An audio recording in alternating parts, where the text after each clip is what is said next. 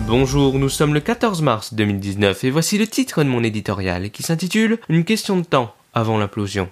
La situation humanitaire devient préoccupante au Venezuela. Panne d'électricité, pénurie d'eau, absence de médicaments et hyperinflation, la pathétique riposte de Nicolas Maduro consiste à accuser les États-Unis d'une soi-disant cyberattaque ou de soupçonner le chef de l'opposition autoproclamé Juan Guaido de sabotage. Caracas a donné trois jours au personnel diplomatique des États-Unis pour quitter le Venezuela. Mais en réalité, le régime se confond en excuses.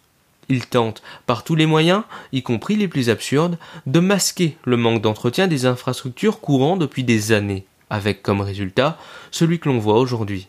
Visiblement trop occupé à détourner l'argent prêté par les rares pays alliés, initialement destinés à entamer les chantiers de rénovation, le dictateur a préféré faire fructifier les liasses de pétrodollars.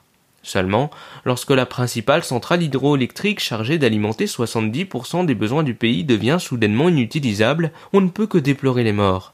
17 personnes sont décédées tragiquement depuis jeudi dernier, faute d'appareils respiratoires fonctionnels et de climatisation rétablie. Avec une inflation délirante de près de 10 millions de pourcents, les habitants en sont réduits à chercher de l'eau dans les fontaines, les égouts et contraints, à la nuit tombée, de subir de multiples scènes de braquage et de pillage.